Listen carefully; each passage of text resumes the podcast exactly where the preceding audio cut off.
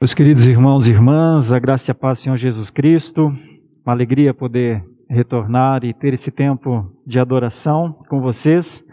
Agradecido, presbítero Anderson, pelo gentil convite para a ministração do batismo do Tito. Vou retirar a máscara aqui, fica mais fácil a comunicação. Trago sempre um abraço da Igreja Presserena da Lapa, também com a minha família aqui, Patrícia, Serginho e Maria Eduarda, que não vi ainda onde está a Maria Eduarda, que ela estava na casa do presbítero Ronaldo, e combinamos de nos encontrar aqui. Olha, não chegou ainda, hein? Olha só, hein? A filha do pastor atrasada na igreja. Oremos por isso, meus irmãos. Queridos, o texto que eu escolhi é de Tito, na carta de Paulo a Tito, no capítulo 3, dos versículos. Tito, capítulo 3, dos versículos 4 a 7. Tito, capítulo 3, dos versículos 4 a 7. Uma breve meditação nessa manhã. Eu vou falar sobre salvação, o tema maior é salvação, e hum, quero falar nessa, nesses versículos, então, sobre três coisas básicas. A salvação. O texto parece mostrar a causa da salvação, o texto parece mostrar o processo da salvação, ainda que de maneira resumida, e o texto parece mostrar os efeitos da salvação. Salvação é um assunto muito nosso, muito nosso. Igreja é lugar de gente salva. Claro que igreja também recebe quem não é salvo ainda ou aqueles pelos quais nós estamos querendo muito que sejam salvos. Não quer dizer que todos os que se achegarem à igreja serão necessariamente salvos.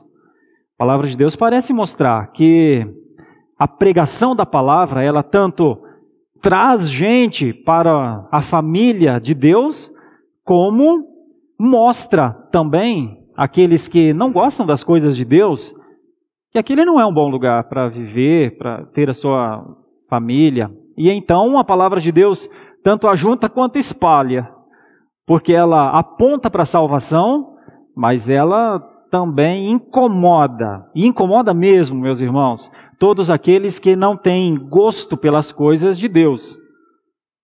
Então, salvação é uma coisa muito nossa. Mas como isso ocorre? Qual é a causa? Como se dá a salvação? E para que afinal nós fomos salvos, né? Claro que em um texto nós não temos todas as explicações para isso, mas este texto pode nos ajudar, pode acrescentar em meio a tudo aquilo que já temos é, sido ministrados, pode nos ajudar um pouco a entender isso que está acontecendo então conosco.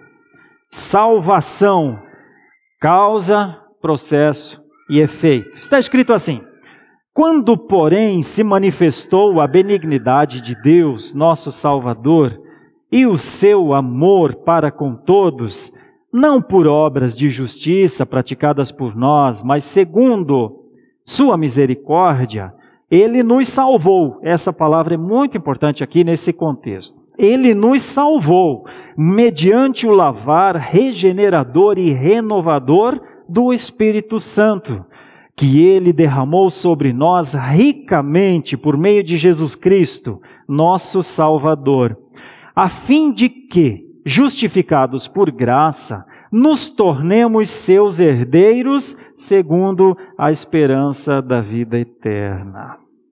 São poucos versículos, quatro só, que falam, vocês podem acompanhar isso, no texto pelo menos sete vezes, pelo menos sete vezes da Trindade. Texto pequeno, quatro versículos só.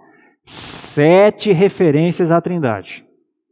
É o Deus, como diz aqui no texto, que a benignidade de Deus se manifestou, de Deus, é o nosso Salvador, é o seu amor, é, por sua misericórdia, é, o lavar regenerador e renovador do Espírito Santo, por meio de Jesus Cristo, herdeiros, seus herdeiros, Sete vezes. Pai, Filho e Espírito Santo. Pai, Filho e Espírito Santo. Bastante, meus irmãos. Um texto pequeno com muitas inferências sobre a ação da Trindade. Então, a primeira grande ênfase aqui é da Trindade mesmo. Quando se fala em salvação, quando se fala em causa da salvação, parece que é porque Deus quis. Tem uma outra ênfase também no texto, que é o inverso disso, que é quando não se fala da Trindade que é quando se fala do homem, da humanidade, do ser humano. E também, aparentemente, são sete referências ao homem. Mas se as referências à Trindade são sua benignidade, sua bondade, seu amor, sua misericórdia, quando as ênfases são sobre o homem, é da necessidade dessas coisas. O homem é necessitado da bondade de Deus. O homem é necessitado da misericórdia de Deus. O homem necessita do amor de Deus. O homem necessita de tudo praticamente de Deus. Texto pequeno, que fala muito de Deus e também fala muito do homem. Quando fala de Deus, atributos diversos. Quando fala do homem, necessidades sem fim. Isso mostra muito da nossa teologia também, meus irmãos. É o que nós cremos e pregamos.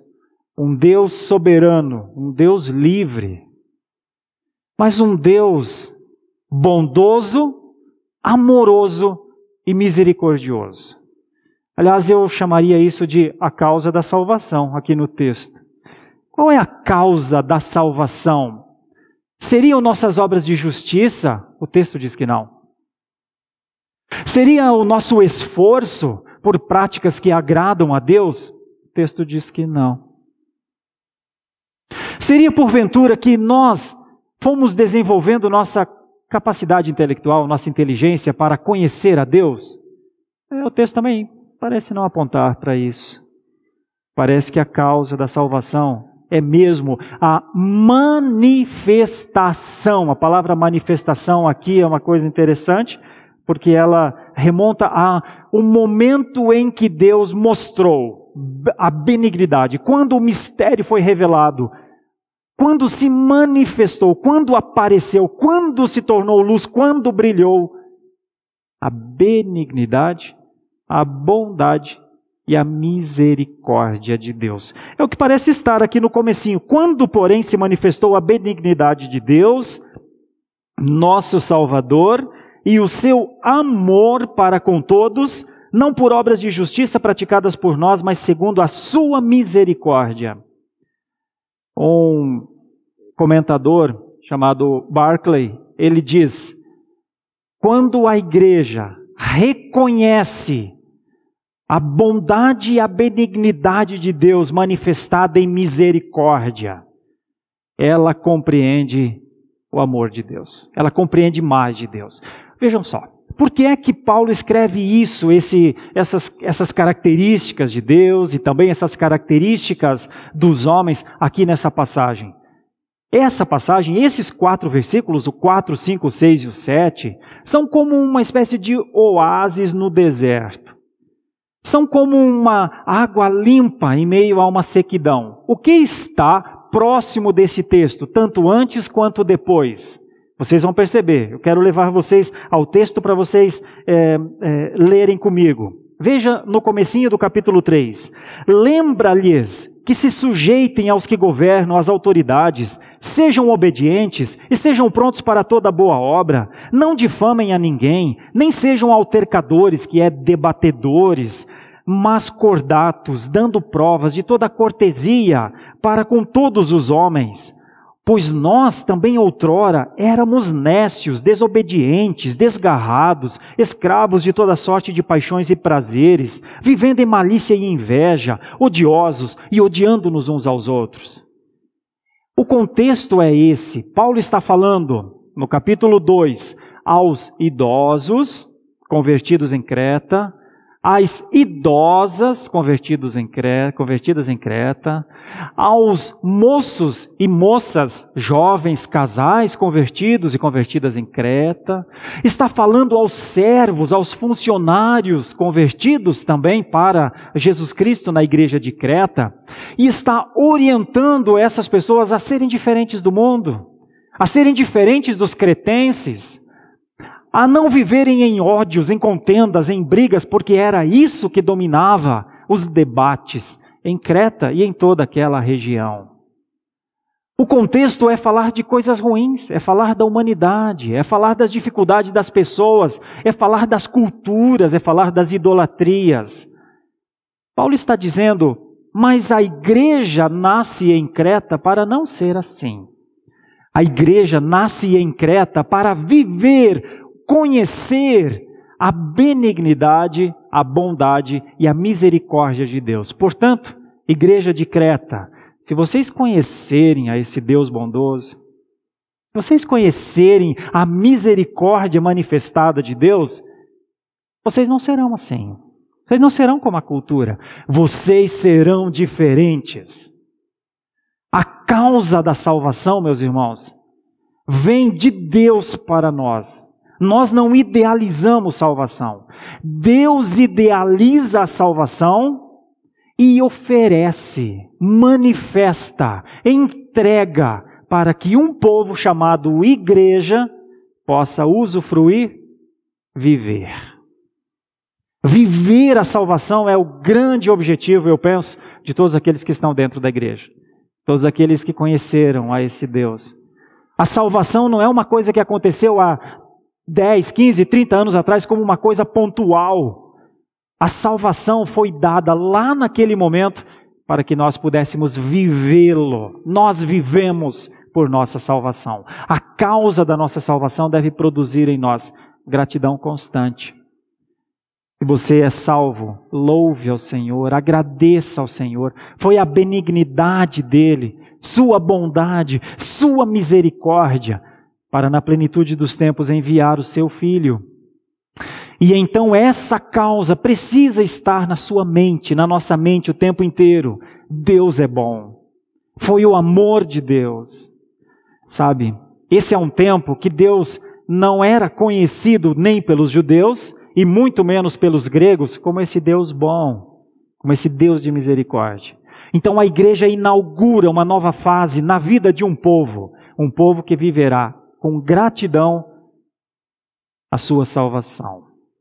Causa da salvação é Deus. Não temos participação na salvação. Vocês já ouviram muito isso?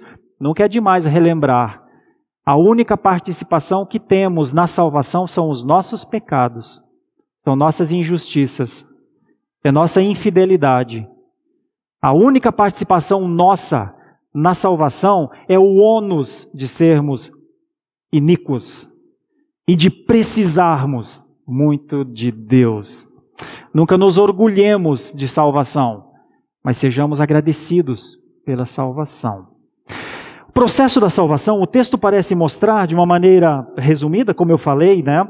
Mas nos ajuda a perceber como Deus agiu, né?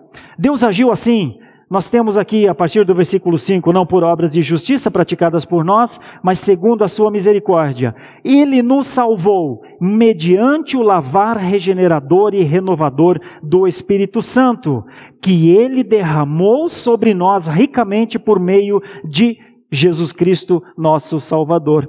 Bom, as palavras aqui são bem importantes.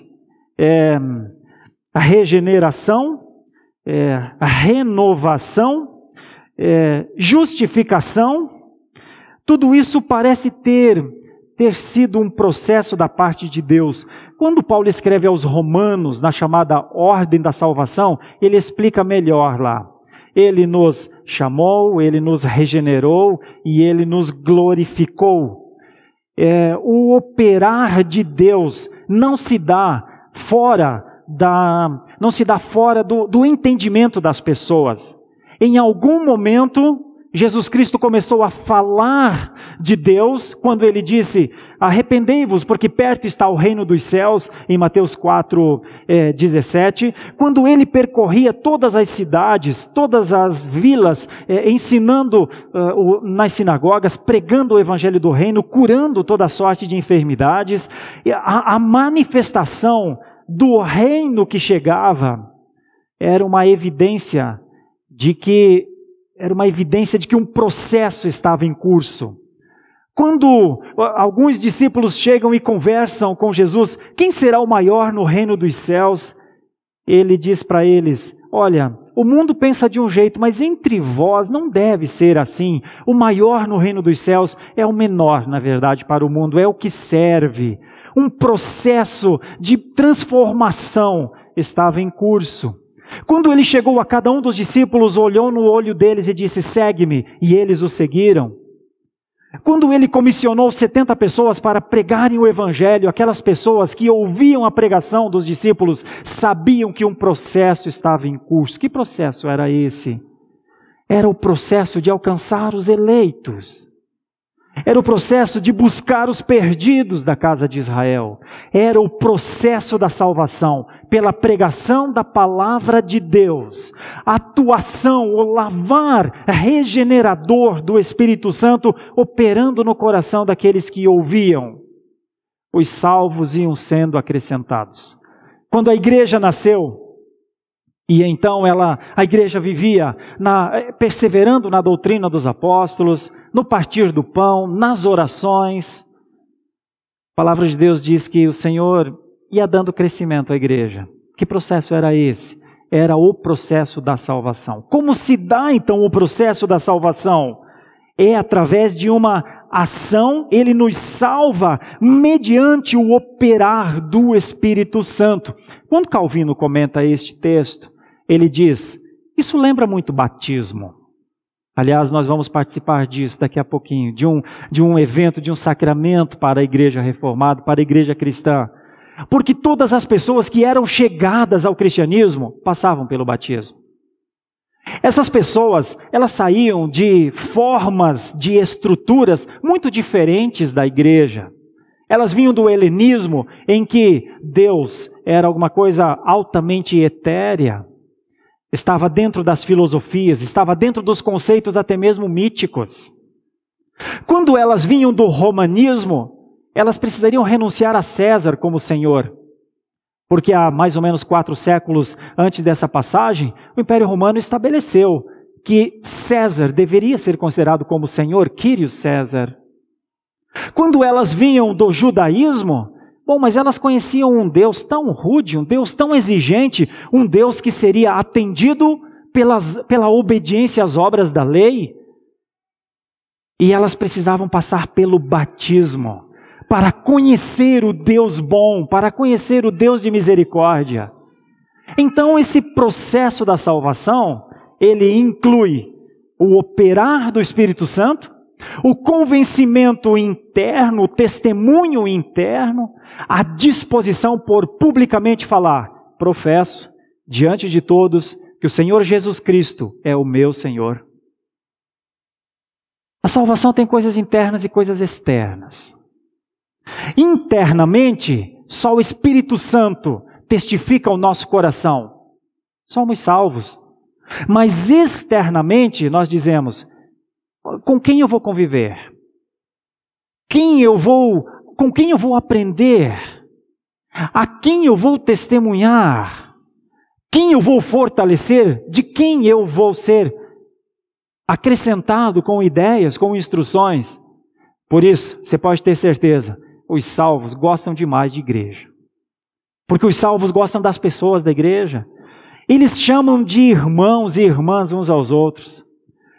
O operar do Espírito Santo nos traz para dentro deste corpo chamado igreja. Nós criamos os nossos filhos, primeiro, nós nos casamos normalmente entre os salvos. Em 2013, pregando em Hebreus 13, 4, eu ministrei o casamento do Anderson e da Tássia. Errei na cor do tapete, é verdade, até hoje o Anderson brinca comigo, porque eu achei que o tapete fosse de uma cor, ele era de outra. Os que estavam lá naquele dia devem se lembrar, eu disse, e lá vem a Tássia neste lindo tapete vermelho, eu acho que foi isso que eu falei. E não era vermelho, era verde. Ok, pastor erra na cor, mas ao ver duas pessoas se achegando para construir uma família, é motivo de gratidão, de louvor. Quantos mais aqui nessa igreja, nessa manhã, como salvos, buscaram a vida dentro da igreja? Porque os salvos crescem dentro da igreja. Bom, pode haver exceção? Até pode, claro. Mas a regra é essa. A regra é que o Espírito Santo nos convence. Vamos andar juntos. Vamos nos casar aqui. Vamos construir a nossa família aqui. Vamos criar os nossos filhos aqui. Vamos batizá-los aqui. E quando eles forem grandes, eu que, quando cheguei aqui em Santo Amaro, nossas crianças eram pequenas, agora estão aí desse tamanho que vocês sabem. O que nós esperamos? Estas coisas. Porque isso é o processo da salvação. Nós fomos salvos por Deus para viver em comunidade, para testemunharmos do Senhor Jesus Cristo uns aos outros dentro desta comunidade e para testemunharmos para fora, até aquele dia, o dia final, em que o efeito da salvação se tornará definitivamente algo assim indubitável, sem dúvida alguma. É o que o último versículo parece nos mostrar. A fim de que justificados por graça, nos tornemos seus herdeiros, segundo a esperança da vida eterna. Irmãos, uma das coisas mais ricas e mais maravilhosas do cristianismo é que ele faz herdeiros. Herdeiros de coisas celestiais. Salvos não por sangue humano unicamente, mas por sangue incorruptível. Uma das coisas mais maravilhosas é que nós somos selados pelo Espírito Santo para a vida eterna. Não algo visível humanamente falando, mas espiritualmente tem uma marca em nós, espiritualmente tem uma evidência em nós, tem uma roupagem em nós que passa por nossos pensamentos, que passa por nossa fala, que passa por nossas ações. Justos, mas nós justos, o efeito da salvação justifica um ato, uma ação forense de Deus, uma ação nos tribunais de Deus, em que diz: esse, esta não pagará com a sua vida por ter nascido na iniquidade, mas o meu filho paga para que ele ela seja herdeiro, herdeira. A passagem do filho pródigo, da parábola do filho, do filho pródigo, mostra um pouquinho sobre isso. Ele se afasta, ele vai para longe da mesa do pai, ele gasta a fortuna do pai, que é isso que quer dizer pródigo, ele erra geral, e então, em determinado momento, o Espírito de Deus vai àquele coração e diz: Você é filho, sabia? E filho não vive assim. E ele é tomado de uma consciência, e ele diz: meu pai. Eu continuo filho de um pai. E ele retorna aquele pai que o espera, como Estênio Márcios canta na canção, o espera no portão. E então ele o recebe e faz uma festa para o filho, porque se tem uma coisa que pai gosta de dar ao filho, gosta é de abençoar o filho. Pai sempre pensa em dar um pouquinho mais ao filho. E então este filho se assenta naquela mesa, recebe um anel de identificação. E então ele celebra a sua filiação. Quando o Senhor Jesus falou sobre servos e filhos, ele também falou sobre isso.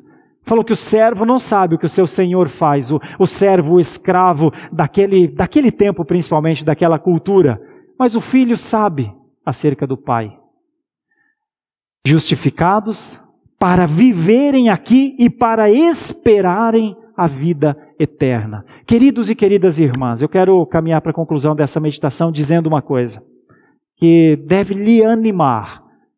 A igreja dos nossos dias não fala muito sobre vida eterna, não fala muito sobre céu, fala sobre bens e prosperidades de filhos de Deus aqui na terra. Mas nós temos um compromisso histórico, nós não podemos fugir dessa temática. Nós não podemos nos enganar. O melhor realmente ainda está por vir. Hoje nós nos vemos aqui, alguns de vocês, a maioria de vocês, há um ano e três meses, um ano e três meses mais ou menos, que não nos vemos, e eu os vejo com máscaras. Mas eu sei quem é cada um de vocês. Mas ainda assim a máscara parece atrapalhar um pouco a percepção exata de quem somos. Mas um dia nós estaremos sem máscaras, sem qualquer vestígio que atrapalhe a identificação de quem são os salvos, os eleitos de Deus, de quem são os amados de Deus Pai, de quem são os filhos queridos que Ele entregou o seu único filho, unigênito do Pai, para que você fosse um filho, uma filha dele. E esse será um tempo de tanta celebração, como está escrito em Apocalipse 5. Porque nós nos uniremos, aqueles que vêm de todas as tribos, raças e povos e nações, e celebraremos e cantaremos num num, numa voz estrondosa: Santo, Santo, Santo é o Senhor dos exércitos. Nós já gostamos de igreja, mas nós vamos gostar muito mais do céu. Nós já entendemos a bondade, a benignidade de Deus, a sua misericórdia. Mas um dia nós estaremos lá vendo as marcas nas mãos do Cordeiro para nos lembrar dessa bondade, naquele momento em que só se ouvirá um canto celebrativo de gratidão. Nós temos gratidão por nossa salvação mas ainda não conseguimos expressar na prática, no amor ao próximo, no amor a Deus antes das coisas, no uso adequado das coisas apenas e não na idolatria das coisas. Nós temos na nossa mente que deveríamos ser muito gratos a Deus, mas que caminhada dura, o destronamento do ego, que caminhada difícil o colocar Deus antes dos nossos próprios sonhos, desejos e vontades. Nós amamos a Deus, Ele nos amou primeiro para que nós o amemos, mas sabemos que não amamos como deveríamos amar. A causa da salvação, graças a Deus, não depende dos nossos propósitos. Deus é bom, nós não. Deus é misericordioso, nós não. É a santificação que vai nos dando um pouquinho mais daquelas perfeições que estão em Cristo. Esse deve ser sempre o nosso ideal. Por isso, se eu pudesse dizer uma coisa para você, eu não sei quando eu vou vê-lo novamente. Agradeça a Deus por sua salvação e busque santificação. Se você quer saber como isso tudo aconteceu, saiba que o operar dele é tão grande, é tão regenerador, que ele te justificou, te tornou um justo aos seus olhos. Viver as justiças de Deus é buscar ser um homem ou uma mulher que fala a verdade, que pensa as coisas de Deus, que busca as coisas lá do alto, como Paulo escreveu aos Colossenses. Se você tem dúvidas sobre a esperança, não tem certeza de salvação, preciso reforçar um dos pontos mais fortes da teologia reformada. A perseverança dos santos não se dá por nossos esforços. É Deus que nos persevera. A única coisa que se espera de alguém que está na casa do Senhor, que está na família do Senhor, é que ele creia em Deus. E se porventura em algum momento tiver dúvidas acerca da sua fé, deve ter a humildade para dizer: Senhor, aumenta a minha fé. Aumenta a minha fé. Eu preciso crer. Aumenta a minha fé. Porque várias vezes o Senhor Jesus Cristo olhou para os seus discípulos e percebeu a fragilidade de fé neles e perguntou, inclusive, a um deles, a Pedro, quando ele afundou na caminhada ao seu encontro: Onde está a tua fé? Onde está a tua fé? A fé precisa estar dentro dos crentes. Eles precisam querer essa fé. E se o Senhor Deus, com a sua graça, atender a sua oração, você será um homem ou uma mulher cheio de fé. Para esperar para aguardar pacientemente, olhando para o Autor e Consumador da fé, Cristo Jesus, como disse o autor aos Hebreus. caminhando, naquela caminhada que ele deu, na agona, aquela, aquela maratona longa de Hebreus capítulo 12, mas caminhando, olhando para o autor e consumador da fé, lá no final, a saber, Cristo Jesus, o Senhor. É minha esperança. Se nós nos encontrarmos ainda nessa vida, vamos nos fortalecer, vamos dizer uns aos outros: isso aqui é o nosso lugar. Aqui nós nos, aqui nós construímos família, aqui nós criamos os nossos filhos, aqui juntos nós esperamos a vinda, a segunda vinda do nosso Senhor Jesus Cristo. Mas se nós não nos encontrarmos mais nessa vida, que o Senhor nos dê a graça de nos, de nos encontrarmos lá, de lá celebrarmos juntos aquela fé que o Senhor nos deu, nos trouxe aqui. O Senhor nos encontra no fim da nossa perseverança. O Senhor perseverou a fé que Ele colocou em nós para nos encontrarmos aqui, para cantarmos juntos: Santo, Santo, Santo é o Senhor, Deus dos exércitos. Que Ele nos abençoe e nos dê graça em nome de Jesus. Oremos. Ó oh Deus, aquilo que era a cultura de Creta também é a nossa cultura. Homens que blasfemam, homens que demonstram iras, homens não corteses, homens nécios, desobedientes, desgarrados, escravos de paixões, esse também é o nosso mundo. Homens cheios de malícia, de inveja, ódios, esse também é o nosso mundo.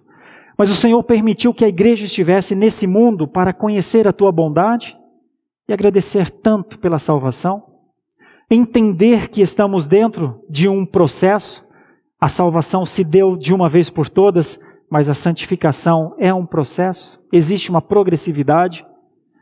Senhor Deus, Senhor, permite que nós tenhamos esperança, a verdadeira esperança porque o Senhor há de perseverar, perseverará a todos aqueles que são os teus filhos até aquele dia, para que lá, finalmente, nós vivamos os efeitos completos da salvação. Dá-nos dessa graça, nós te pedimos, perdoa os nossos pecados, santifica nossas mentes, dá-nos gratidão constante. Assim nós oramos em nome de Jesus, nosso Senhor e nosso nosso Salvador. Amém.